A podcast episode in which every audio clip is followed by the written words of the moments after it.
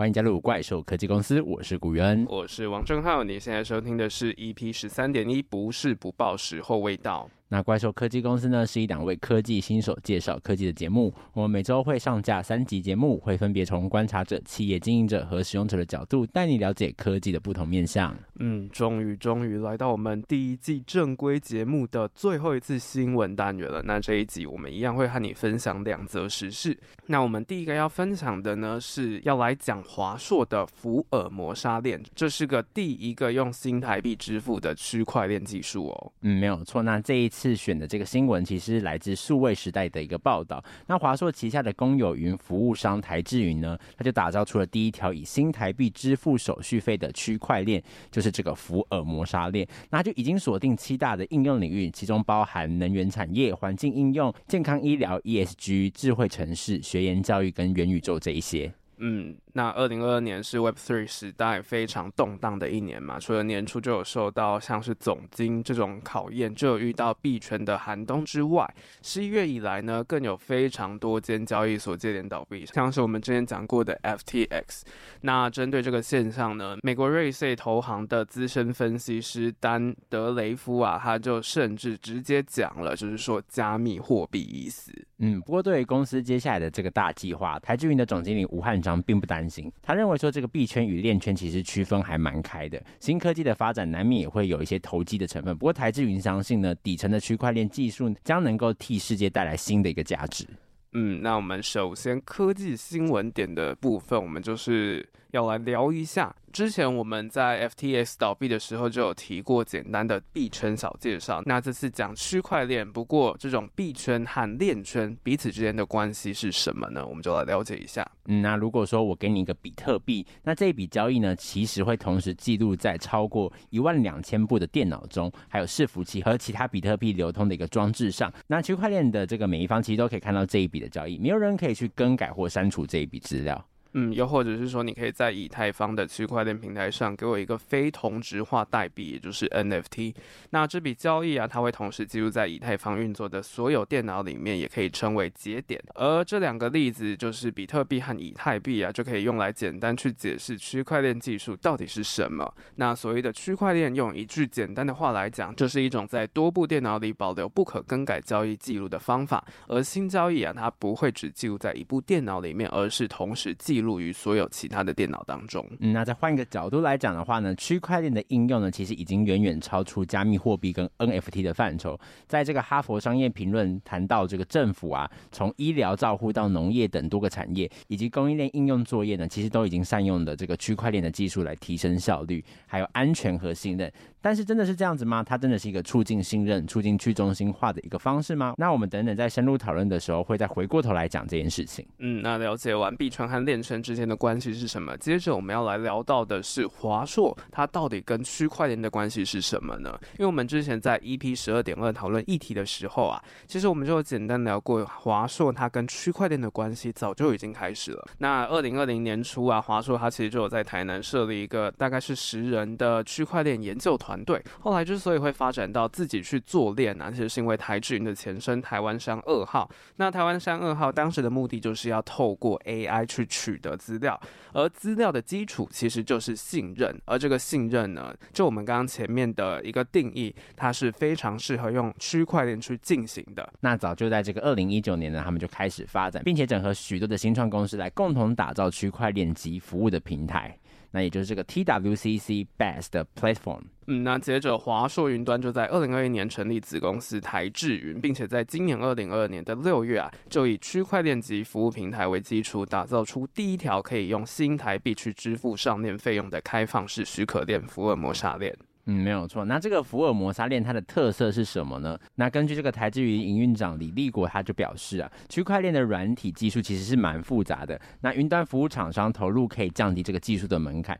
透过这个台智云这个区块链的平台呢，只需要十分钟的时间呢，就能够打造出一条区块链。嗯，也就是说，透过这种云端服务厂商的力量，其实是更容易去打造这区块链的。那再来啊，福尔摩沙链它是一个经采取许可制就可以加入的公链，那就就是由参与的企业成员一起去投票决定哪些企业可以加入。那就希望加入的企业啊，都是可以站在产业创新的角度，而不是炒作赚钱而已。那每上传一笔资料到区块链上面记录啊，只需要新台币一块就可以直接使用新台币付款，你就不需要去转换成加密货币，而且是采取以量计价制。嗯，那之所以他上传一笔资料只收一块钱呢，这是因为福尔摩沙链的角色是平台，而并非以这个赚钱为目的的。那真正有价值呢，其实是基于这个福尔摩沙链平台上的各种垂直的应用，像是我们刚刚有讲到说能源的产业啊、环境的一个应用、健康医疗以及 ESG 等这种其他应用的场景。嗯，像是以 ESG Environment Social Governance 来说啊，现在许多企业都是会需要去提交供应链碳排数据报告嘛，那这对于融资啊或者是投资人的信任是非常重要的资料。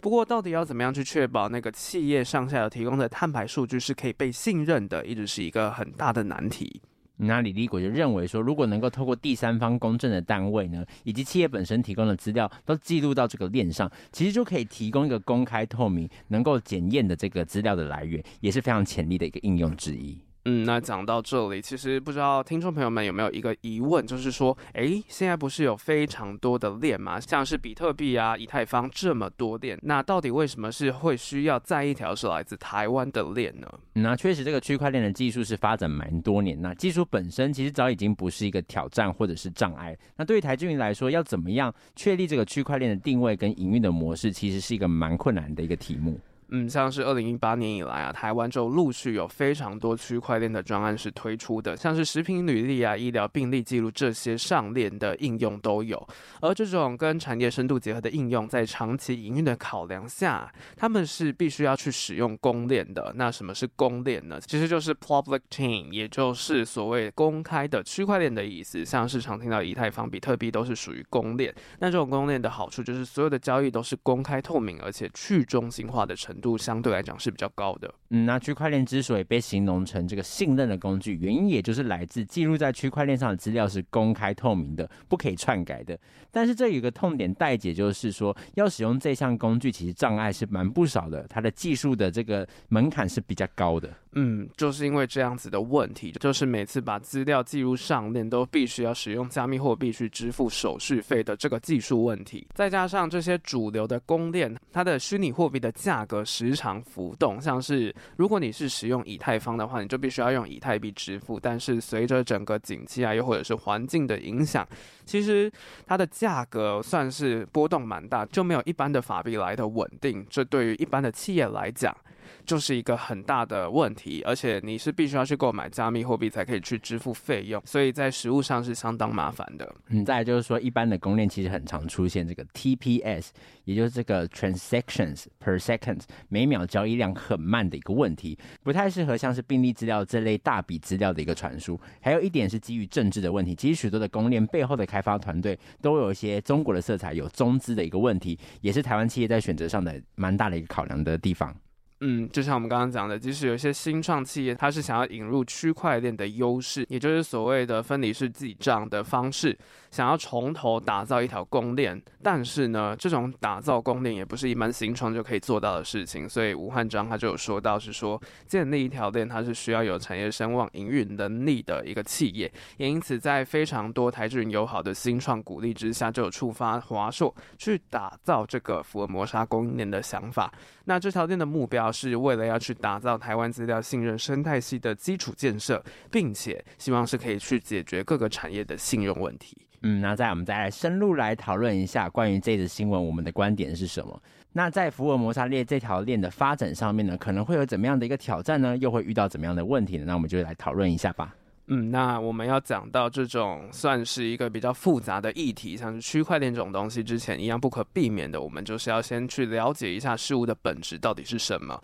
那区块链它到底它的本质是什么呢？其实区块链它主打的就是 Web3 式的去中心化应用，所以我们就先来讨论一下这个福尔摩沙链底层的技术，也就是区块链的信任议题。嗯，那来谈这个区块链呢，还是要先从这个比特币的发明者中本聪谈起。那中本聪发明比特币的本意呢，是要专注用在这个加密证明，取代传统的第三方机构，避免这个双重支付的一个数位支付系统。也确实呢，在经过几年的发展之后呢，比特币跟其他公链已经是有很稳定的一个价值传递的一个系统。但是从这个社会的层面来看呢，区块链还是有几个实质的一个信任问题。嗯，非常多人会把加密货币和币圈视为是禁地，其实很大的部分就是因为诈骗的问题。一般的企业会先进行 IPO，那在币圈呢，一样它会先进行 ICO 的一个 Initial Coin Offering 首次货币发行。那这个的发行门槛，相较于其他的金融产品来讲，它的门槛是太低的，所以就让 ICO 的发展非常的腐烂，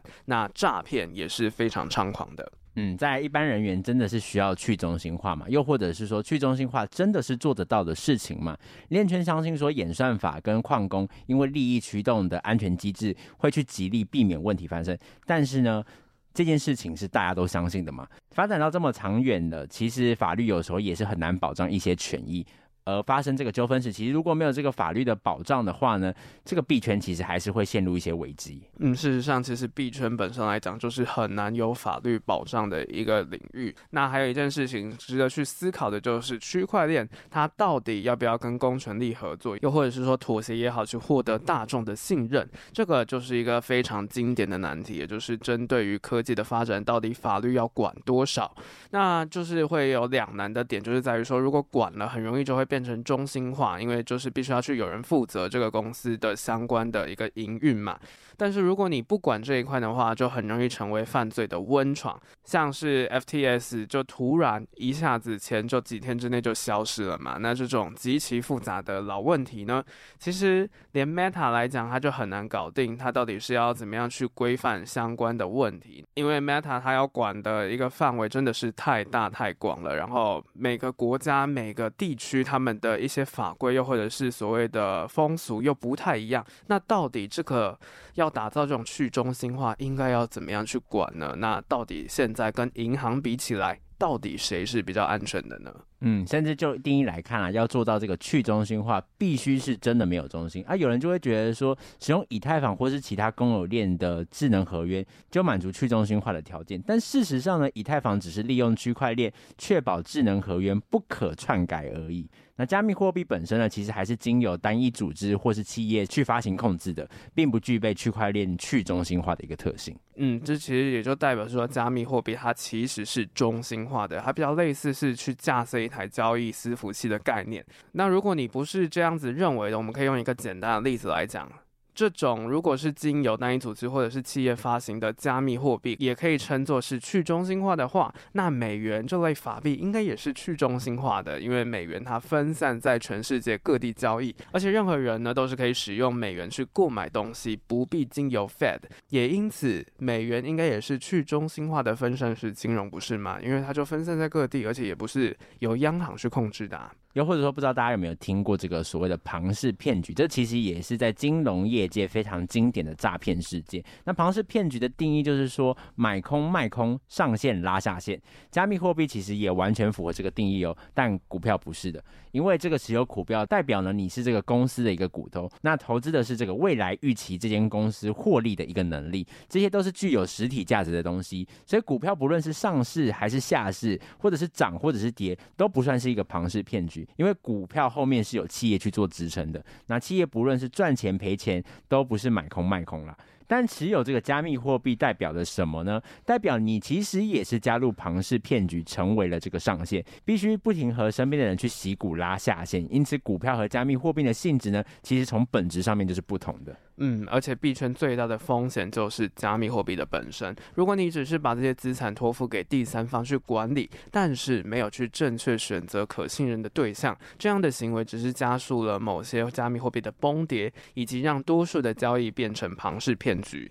因为大家就可以记住一句话：所谓的庞氏骗局，就是在错的时间投资错的科技资产，那这些风险都是极高的。特别是投资庞氏骗局，你越早进去赚越多，但是如果你是越晚进去，你就赚越少，最后进去你就只是韭菜而已。嗯，等着被收割啦。那回到链圈来讲啊，区块链被发明出来，让人可以用自己的一个金钥控制自己的钱包，完全掌握自己的一个资产，听起来好像很棒很美好。但事实上呢，区块链来作为货币应用，其实是会浪费电，甚至是不环保的，而且发生问题时呢，是不会有人来负责的。嗯，这个确实就是区块链这个技术，它到底它现在要发展的领域是什么？其实就货币这个应用而言，是会受到质疑的。不过我们还是不能去否定区块链它的一个存在的必要性，因为从另外一个角度来看呢、其实区块链的技术早已落实在非常多的地方，像是我们刚刚前面讲的食品履历，其实就是一个经典的例子。以目前台湾的产销履历机制来讲，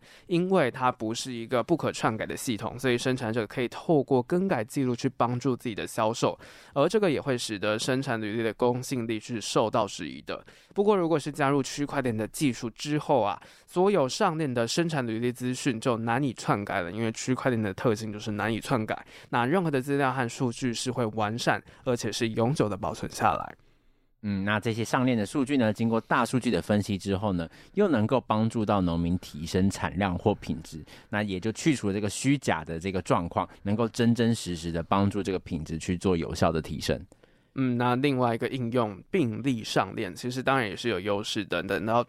等到这类健康医疗区块链平台越来越普及之后啊，每个人的健康状况以及病例呢，就会回到自己的手中，而且不管去到哪里要看病，其实都不用担心医生调不到病例来参考。没有错，不过撇开这个去中心化的议题啊，想要让区块链的应用能够更快速的落实，也必须面对到加密货币的币价幅度较大的一个问题。那价格一浮动呢，基本上就会影响到整个上链的成本。这这也正是华硕投入的一个优势，因为福尔摩沙链它是以台币去计价的，而且未来每一笔上传到福尔摩沙链的资料数据呢，都只需要用到新台币一块钱，所以相当程度呢，它就解决了成本的一个问题。当然也相当程度的去变相解决，就是我们刚刚讲，就是。所谓的去中心化其实是做不到的，还是必须要有第三方去管理的这个优势。那华硕自己也讲，这个台积云的 Bass 之所以取名叫福尔摩沙链，是因为台积云想要打造一条具有台湾代表性的公链。它存在的目的呢，不是要卖这个技术，而是希望协助不同领域的应用落地，让台湾的资料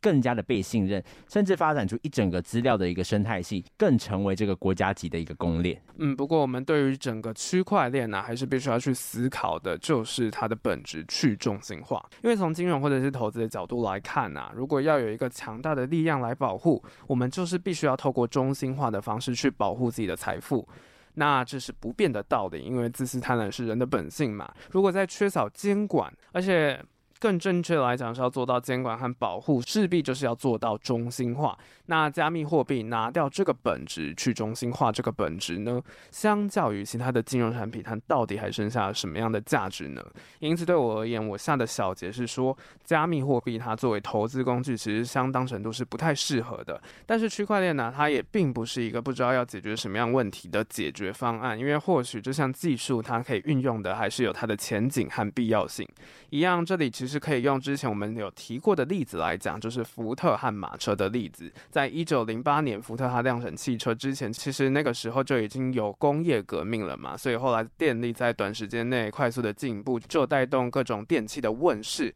不过，如果你要问当时的人，到底什么样的交通工具是会取代马车的，大部分的人要不觉得是更好的马车，就会猜电动车，因为当时就是发展电力嘛。嗯，没有错。不过这个福特发明的这个流水生产线呢，降低了汽车的一个造价，也让电动车的发展延后了好多年。所以换个角度想，科技迭代绝大多数都不是一个理所当然的过程，是需要经过讨论和碰撞的。那就会形成这个新的典范来取代旧有的一个价值观。或许这类破坏式的创新，往往只是因为没有找到最适合的应用及重要性，才迸发出来的。嗯，那这里呢，其实我就想要了解一下语言是怎么看 DeFi。因为其实我们之前有讲过 DeFi 这个概念，就是去中心化金融。那在于现在金融业很常会遇到的问题，就是所谓他们的第三方组织很常会被害，又或者是他可能会有一些资料处理比较不妥善的地方。那你是怎么样去看待 DeFi 这个应用的呢？我自己觉得说，这个 DeFi 的应用真的是大家要非常审慎的去思考，就是每一条链后面它支撑的那个企业是什么。像是如果是以台智云来讲，其实我觉得它的这个整个公司的企业文化其实有一个优势，因为我们从这个十二点二的时候我们就知道说，华硕这间公司其实蛮严谨的，嗯，所以其实在这个品牌上面的信任是帮助大家可以去投资在这条链上面的。那确实有关于币圈跟整个区块链它的技术、它的应用到底要朝向哪样的方向呢？其实，呃，这个真的是必须要去经由时间慢慢的去淬炼最好的结果。那有关这则新闻呢，我们就讨论到这里，等等进入到我们的下一则时事。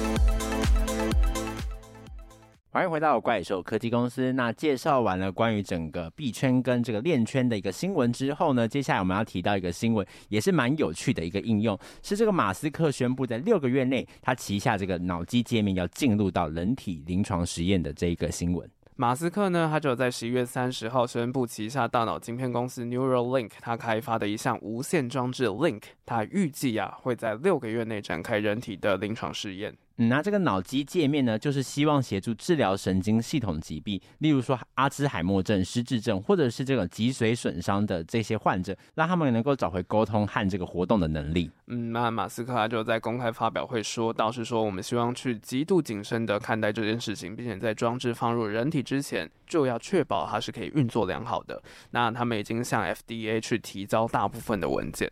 嗯，那我们首先来看一下，我们刚才讲到的这个 Neuralink，它到底是一间怎么样的一个公司？嗯，那 Neuralink 呢，其实是马斯克在二零一六年参与创办的一间公司。这间公司它致力于研发脑机界面，也就是 BCI Brain Computer Interface。那就借由植入电脑的晶片，希望让伤残的患者他们可以找回沟通以及活动的能力。那终极的目标呢，也是蛮远大的，就是想要让人类和 AI 是可以合而为一的。嗯，那这个脑机界面到底是什么呢？其实我们刚刚有不断的提到说，它很像可以帮助这个伤残的患者去做到一些呃一般人可以做到的事情。那这个技术呢是近期才发展起来，其实不是哦。早在这个二零零零年的报纸啊，就曾经报道过这个植入脑中帮助盲人重建视觉的这个脑机界面。这个脑机界面呢，甚至是在一九七八年就已经植入了。嗯，不过我们讲了这么多，可能会为人们带来的一个好处啊，想必听众们对于脑机界面这个概念，可能还是会有点模糊。所以，我们接下来我们就来下个定义。那根据医生 Jonathan Walpole 的一个论文的定义啊，他在二零零二年发表《脑机界面回顾》里面就有提到，是说所谓脑机界面就是一个不需经由周边神经以及肌肉就可以让大脑与外界沟通的系统。嗯，但是要达到上面的这个目标呢，就有三个要思考的重点，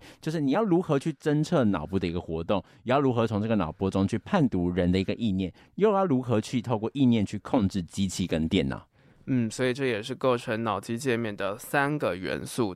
包括量测脑波的讯号 （signal acquisition）、提取讯号特征 （feature extraction） 以及转换成机器指令 （translation algorithm）。那、说到这个脑机界面的一个开端，其实应该是来自于德国这个医生 Hans Berger 的一个研究。那他在一九二四年的时候，就首次从人的这个头皮上去记录到人脑发出的这个微弱电磁波 （electroencephalography，EEG）。并首次发现脑波出现的震荡讯号跟这个脑部疾病其实是有相关性的，就开启了整个探究大脑奥秘的一个新的途径。嗯，到了一九七零年代啊，就有不少的科学家尝试使用脑波的讯号作为和机器沟通的管道。那其中最成功的呢，应该就是当时 UCLA BCI 的实验室主持人他们组成的团队，他们就运用了视觉刺激反应去控制游标走迷宫的脑机界面，而且在他们一九七三年发表的论文啊。脑机界面这个词才开始被运用，不过到这个阶段呢，其实还只是在头皮上面的监测而已，并不像是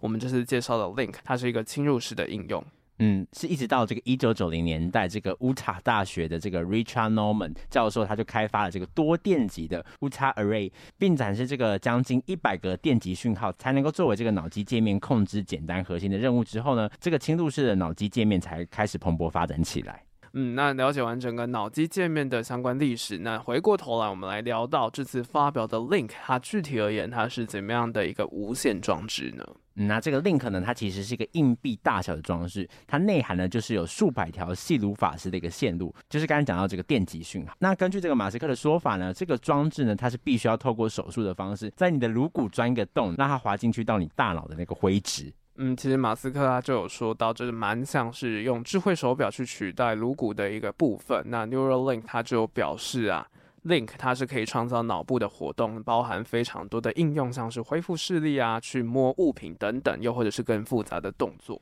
不过，美国宾州大学的神经科学家约瑟他就有说到，这个硬体虽然看起来令人惊醒，不过具体而言，它的应用到底到了什么样的程度呢？就是在整个恢复又或者是增强脑部运作上面，好像都没有什么重大的进展呢。不过，为什么会有这样子一个评论？它其实是有一个根据的，像是在这个二零二一年，Neuralink 发表这个猴猴子可以用意念去玩电动的一个影片，其实这样子的一个成果，早在这个二零零一年，布朗大学就已经让灵长类动物示范过类似的事情，只是当时的设备更为笨重而已。嗯，马斯克他在二零二零年其实也有秀出过一只猪，它在植入装置之后瘫痪又或者是失眠问题获得解决的一个应用，甚至呢。这只猪啊，它可以被赋予超人般的视力。不过在这次二零二二年的发表会当中啊，其实也没有看到相关应用的进展，就好像只是把之前旧的东西再重新拿出来一样。没有错。那我们再深入的讨论这件事情。那在这个新闻的最开始，他说这个六个月内他要